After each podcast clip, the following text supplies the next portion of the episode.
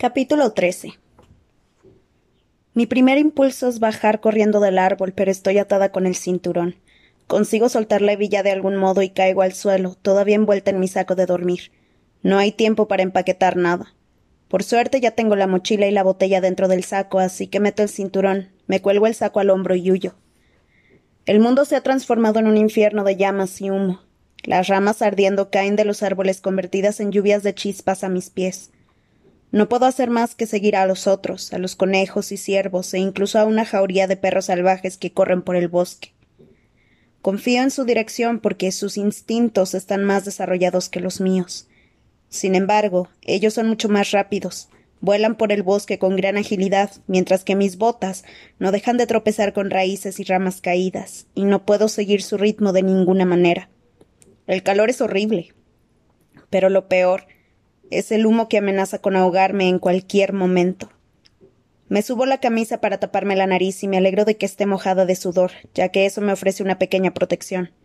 Y sigo corriendo, ahogándome, con el saco dándome botes en la espalda y la cara llena de cortes por las ramas que se materializan delante de mí, sin avisar, surgidas de la niebla gris porque se supone que tengo que correr. Esto no es una hoguera que se le haya descontrolado a un tributo, ni tampoco un suceso accidental. Las llamas que me acechan tienen una altura antinatural, una uniformidad que las delata como artificiales, creadas por humanos, creadas por los vigilantes. Hoy ha estado todo demasiado tranquilo. No ha habido muertes y quizá ni siquiera peleas, así que la audiencia del Capitolio empezaba a, a letargarse y a comentar que estos juegos resultaban casi aburridos. Y los juegos del hambre no pueden ser aburridos. Es fácil entender la motivación de los vigilantes. Hay una manada de profesionales y después estamos, estamos los demás, seguramente repartidos a lo largo y ancho del estadio. Este incendio está diseñado para juntarnos, para que nos encontremos. Aunque puede que no sea el dispositivo más original que haya visto, es muy, muy eficaz. Salto por encima de un tronco ardiendo, pero no salto lo suficiente. La parte de atrás de la chaqueta se quema y tengo que detenerme para quitármela y apagar las llamas. Sin embargo, no me atrevo a abandonar la chaqueta, aunque esté achicharrada y caliente. Me arriesgo a meterla en el saco de dormir, esperando que la falta de aire termine de extinguir el fuego. Lo que llevo en la mochila es lo único que tengo, y ya es bastante poco para sobrevivir. En cuestión de minutos noto la garganta y la nariz ardiendo. La tos empieza poco después, y me da la impresión de que se me fríen los pulmones. La incomodidad se convierte en angustia hasta que cada vez que respiro noto una puñalada de dolor que me atraviesa el pecho. Consigo refugiarme debajo de un saliente rocoso justo cuando empiezan los vómitos y pierdo mi escasa cena y todo lo demás que me quedaba en el estómago. Me pongo en cuatro patas y sigo con las arcadas hasta que no hay nada más que echar. Sé que tengo que seguir moviéndome, pero estoy temblando y mareada, jadeando por la falta de aire. Me permito tomar una gota de agua para enjuagarme la boca y escupir, y después le doy un par de tragos más a la botella. Tienes un minuto, me digo, un minuto para descansar. Me tomo ese tiempo para reordenar mis provisiones, enrollar el saco y meter todo a lo bruto en la mochila. Se me acaba el minuto. Sé que ha llegado el momento de moverse, pero el humo me ha dejado atontada.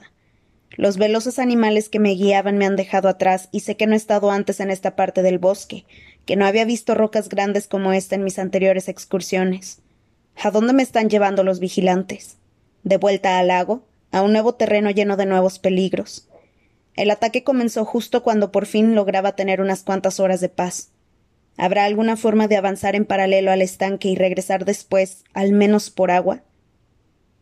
La pared de fuego debe terminar en alguna parte y no puede arder para siempre. No porque los vigilantes no puedan hacerlo, sino porque, de nuevo, la audiencia se quejaría. Si pudiera meterme detrás de la línea de fuego, evitaría encontrarme con los profesionales. Cuando por fin decido intentar dar la vuelta dando un rodeo, aunque eso conllevara varios kilómetros de viaje para alejarme de este infierno y otros cuantos para volver, la primera bola de fuego se estrella contra la roca, a medio metro de mi cabeza, Salgo corriendo del saliente. El miedo me da energía, energía renovada. El juego ha dado un giro inesperado. El incendio es una excusa para hacer que nos movamos, para que la audiencia vea diversión de verdad. Cuando oigo el siguiente siseo, me tiro al suelo boca abajo sin entretenerme en mirar atrás, y la bola de fuego da en un árbol a mi izquierda y lo envuelve en llamas. Quedarse quieta significa morir. Apenas me he puesto en pie cuando la tercera bola golpea el lugar en el que estaba tumbada y levanta una columna de fuego a mis espaldas. El tiempo pierde significado mientras intento esquivar los ataques. No puedo ver desde dónde los lanzan, aunque no es un aerodeslizador, pues los ángulos no son lo bastante extremos. Seguramente han armado toda esta zona del bosque con lanzadores de precisión escondidos en árboles o rocas. En algún lugar, en una habitación fresca e inmaculada, hay un vigilante sentado delante de unos controles, disparando los gatillos que podrían acabar con mi vida en cuestión de segundos. Solo hace falta un blanco directo. Corro en zigzag, me agacho, me levanto de un salto, y entre unas cosas y otras me quito de la cabeza el vago plan de regresar al estanque. Las bolas de fuego son del tamaño de manzanas, pero liberan una potencia enorme al hacer contacto. Tengo que utilizar todos mis sentidos al máximo para sobrevivir. No hay tiempo para juzgar si un movimiento es correcto o no. Si oigo un siseo, o actúo, o muero. Sin embargo, algo me hace seguir adelante. Después de toda una vida viendo los Juegos del Hambre en la tele, sé que hay algunas zonas del estadio que están preparadas para ciertos ataques, y que si consigo salir de esta zona quizá pueda alejarme del alcance de los lanzacohetes. También es posible que acabe dentro de un nido de víboras, pero ahora no puedo preocuparme por eso. Aunque no sé cuánto tiempo he pasado esquivando bolas de fuego, finalmente los ataques empiezan a, empiezan a decaer, lo que me parece estupendo, porque vuelvo a sentir arcadas. Esta vez se trata de una sustancia ácida que me quema la garganta y se me mete en la nariz. Me veo obligada a parar, entre convulsiones, intentando desesperadamente librarme de los venenos que absorbí durante el ataque. Espero el siguiente siseo, a la siguiente señal para salir corriendo, pero no llega. La violencia de las arcadas ha hecho que se me salten las lágrimas y me pican los ojos. Tengo la ropa empapada en sudor y de algún modo, a pesar del humo y el vómito, me llega el olor a pelo quemado. Me llevo la mano a la trenza y descubro que una bola de fuego me ha achicharrado al menos quince centímetros de cabello. Los mechones ennegrecidos se me deshacen entre los dedos y me quedo mirándolos, fascinada por la transformación hasta que, de repente, vuelven los iseos. Mis músculos reaccionan, aunque esta vez no son lo bastante rápidos, y la bola de fuego cae al suelo junto a mí, no sin antes deslizarse por mi pantorrilla derecha. Ver la pernera del pantalón en llamas me hace perder los nervios. Me retuerzo y retrocedo a gatas, chillando, intentando apartarme del horror, cuando por fin recupero el sentido común, hago rodar la pierna por el suelo, lo que sirve para apagarlo casi todo. Sin embargo, en ese momento, sin pensar, me arranco la tela que queda con las manos desnudas. Me siento en el suelo a pocos metros del incendio que ha causado la bola. La pantorrilla me arde y tengo las manos llenas de ampollas rojas. Tiemblo demasiado para moverme. Si los vigilantes quieren acabar conmigo, este es el momento. Oigo la voz de Sina, que me trae imágenes de telas lujosas y gemas resplandecientes. Katniss, la chica en llamas. Los vigilantes deben de estar muertos de risa con esta ironía. Aún peor, puede que los bellos trajes de Sina sean la razón de esta tortura concreta. Sé que él no podía preverlo y que debe de estar pasándola mal porque, de hecho, creo que le importo. A pesar de todo, en perspectiva, quizá me habría ido mejor si hubiese salido desnuda en el carro. El ataque ha terminado. Está claro que los vigilantes no me quieren muerta, al menos todavía. Todos saben que podrían destruirnos en cuanto suene el gong, pero el verdadero entretenimiento de los juegos es ver cómo los tributos se matan entre ellos. De vez en cuando matan a uno para que los demás jugadores sepan que pueden hacerlo, aunque en general lo que intentan es manipularnos para que tengamos que enfrentarnos cara a cara. Eso significa que si ya no me disparan hay al menos un tributo cerca. Me arrastraría hasta un árbol para refugiarme si pudiera, pero el humo todavía es lo bastante espeso para matarme. Me obligo a levantarme y me alejo cojeando del muro de llamas que ilumina el cielo. Parece que ya no me persigue, salvo con sus apestosas nubes negras. Otra luz. La luz del día empieza a surgir poco a poco y los rayos de sol caen sobre los remolinos de humo. Tengo mala visibilidad. Puedo ver a una distancia de unos trece metros a mi alrededor. Cualquier tributo podría esconderse de mí fácilmente. Debería sacar el cuchillo como protección, pero dudo de mi capacidad para sostenerlo durante mucho rato. El dolor de las manos no puede compararse con el de la pantorrilla. Odio las quemaduras, siempre las he odiado, incluso las pequeñas de sacar una sartén de pan del horno. Para mí es la peor clase de dolor, aunque nunca había experimentado nada como esto. Estoy tan cansada que ni siquiera noto que me encuentro en el estanque hasta que el agua me llega a los tobillos. El agua viene del arroyo que sale de una grieta en las rocas y está fresca, así que meto las manos dentro y siento un alivio instantáneo. No es lo que siempre dice mi madre, que el primer tratamiento para una quemadura es el agua fría, que si se absorbe el calor. Pero ella se refería a quemaduras leves, como las de mis manos. ¿Qué pasará con mi pantorrilla? Aunque todavía no he reunido el valor suficiente para examinarla, creo que se trata de una herida completamente distinta. Me tumbo boca abajo al borde del estanque durante un rato, con las manos en el agua, y examino las llamitas de las uñas, que ya empiezan a descarrillarse. Bien, he tenido fuego de sobra para toda una vida. Me limpio la sangre y la ceniza de la cara e intento recordar todo lo que sé sobre quemaduras. Son heridas comunes en la veta, donde cocinamos y calentamos las cosas con carbón. Además, están los accidentes de las minas.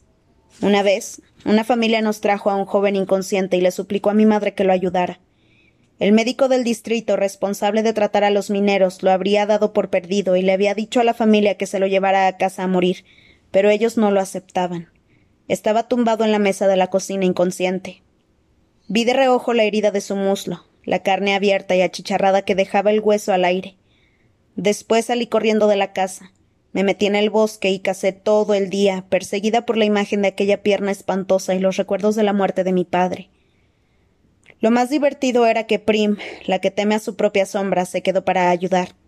Mi madre dice que un sanador nace, no se hace. Lo ayudaron en lo que pudieron, aunque el hombre murió, tal y como había dicho el médico. Mi pierna necesita atenciones, pero no me atrevo a mirarla. Y si está tan mal como la de aquel hombre y puedo verme el hueso, entonces recuerdo a mi madre decir que si una herida es grave, la víctima a veces no siente el dolor porque los nervios quedan destrozados. Animada por la idea, me siento y me pongo la pierna delante.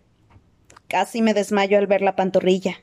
La carne está de un rojo brillante cubierta de ampollas. Me obligo a respirar lenta y profundamente, segura de que las cámaras están emitiendo un primer plano de mi, de mi cara. No puedo parecer débil si quiero patrocinadores. Lo que te consigue ayuda no es la lástima, sino la admiración cuando te niegas a rendirte. Corto los restos de la pernera del pantalón a la altura de la rodilla y examino la herida más de cerca. El área quemada es del tamaño aproximado de mi mano y la piel no está ennegrecida.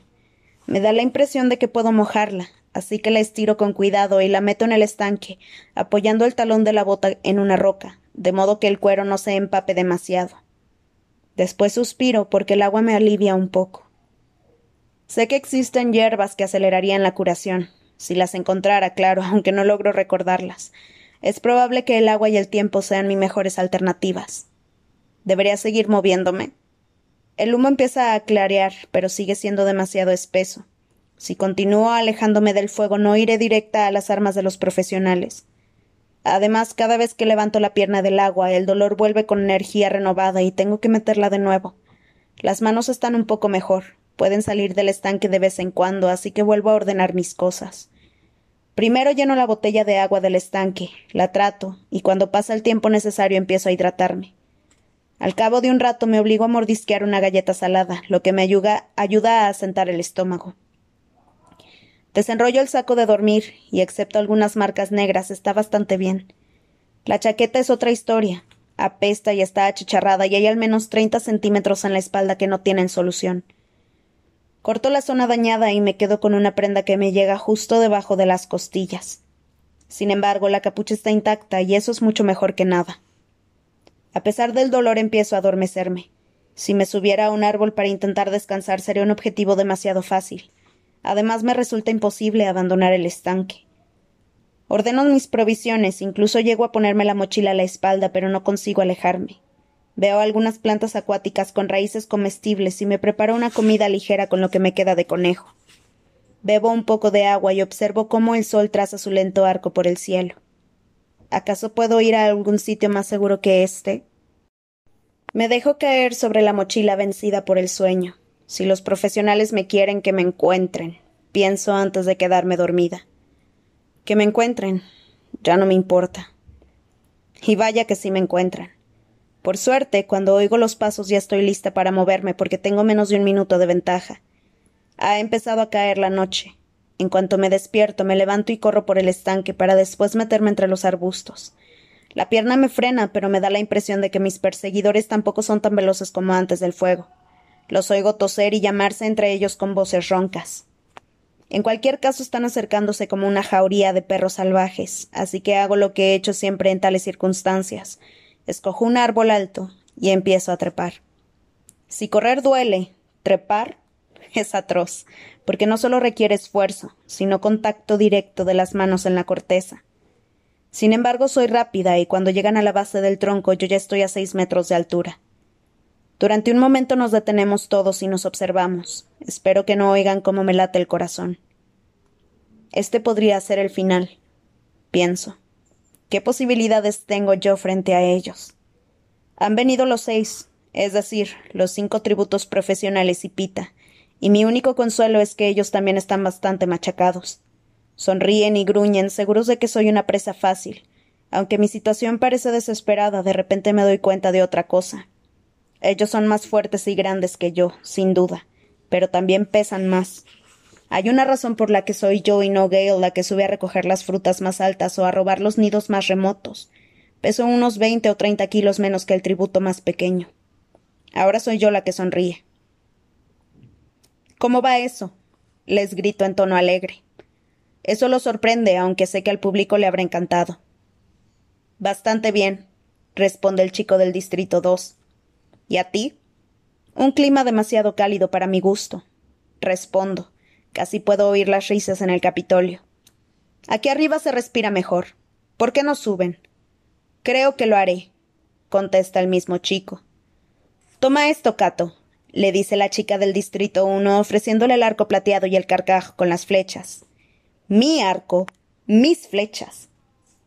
Verlos me pone tan furiosa que deseo gritar, gritarme a mí y al traidor de Pita por distraerme y evitar que los tomara. Intento mirarlo a los ojos, pero él parece evitarlo a propósito y se dedica a sacarle brillo a su cuchillo con el borde de la camisa. No, dice Cato apartando el arco. Me irá mejor con la espada. Veo el arma, una hoja corta y pesada que lleva colgada al cinturón. Le doy tiempo para que suba al tronco antes de seguir trepando. Gale siempre dice que le recuerdo a una ardilla por la forma en que corro sobre las ramas, incluso sobre las más finas.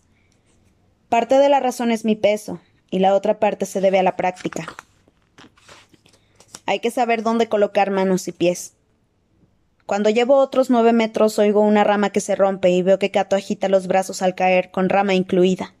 Se da un buen golpe en el suelo y mientras cruzo los dedos para que se haya roto el cuello, se pone en pie soltando palabrotas como un loco. La chica de las flechas, a la que llaman Glimmer. hay que ver los nombres que les ponen a los niños del Distrito 1. Luz trémula, nada menos. Trepa por el árbol hasta que las ramas empiezan a crujirle bajo los pies y es lo bastante sensata para pararse. Ya estoy a veinticuatro metros, como mínimo. Intenta dispararme flechas, pero resulta evidente que no sabe utilizar el arco. Sin embargo, una de las flechas se clava en el árbol, a mi lado, y logro agarrarla. La agito en el aire para burlarme de ella, como si ese fuera mi único propósito al tomarla, cuando en realidad pretendo usarla si alguna vez se me presenta la oportunidad. Podría matarlos, matarlos a todos si esas armas de plata cayeran en mis manos. Los profesionales se reagrupan y los oigo gruñir conspiraciones entre ellos, furiosos por los que he hecho por, por los que he hecho parecer idiotas pero ya he llegado al crepúsculo y su ventana de oportunidad para atacarme se cierra. Por fin oigo a Pita decir en tono duro Venga, vamos a dejarla ahí arriba. Tampoco puede ir a ninguna parte. Nos encargaremos de ella mañana. Bueno, tiene razón en una cosa. No puedo ir a ninguna parte. El alivio que me proporcionó el agua del estanque ha desaparecido y siento toda la gravedad de mis quemaduras. Bajo un poco hasta una rama en horquilla y me preparo la cama como puedo. Me pongo la chaqueta, extiendo el saco, me ato con el cinturón e intento no gemir. El calor del saco es demasiado para mi pierna, así que hago un corte en la tela y saco la pantorrilla al aire. Me echo agua en la herida y en las manos. Se me ha acabado la bravuconería. El, el dolor y el hambre me han debilitado, pero no consigo comer. Aunque aguante toda la noche, ¿qué pasará por la mañana? Me quedo mirando las hojas intentando obligarme a descansar, aunque sin éxito. Las quemaduras no me lo permiten. Los pájaros se acuestan y cantan canciones de cuna a sus polluelos. Salen las criaturas de la noche. Oigo ulular a un búho y el débil olor de un zorrillo atraviesa el humo. Los ojos de algún animal me observan desde el árbol vecino, quizás sea una zarigüeya, reflejando la luz de las antorchas de los profesionales. De repente me enderezo apoyada en un codo. No son ojos de zarigüeya, sé muy bien cómo brillan. De hecho, no son los ojos de ningún animal. La distingo gracias a los últimos rayos de luz apagada. Me observa en silencio desde un hueco entre las ramas. ¿Es? ¿Cuánto tiempo lleva ahí? Probablemente desde el principio, inmóvil e invisible mientras se desarrollaba la acción a sus pies. Quizás subiera a su árbol justo antes que yo al oír que se acercaba la manada. Nos miramos durante un rato y después, sin mover ni una hoja, las manitas de la chica salen al descubierto y apuntan algo por encima de mi cabeza.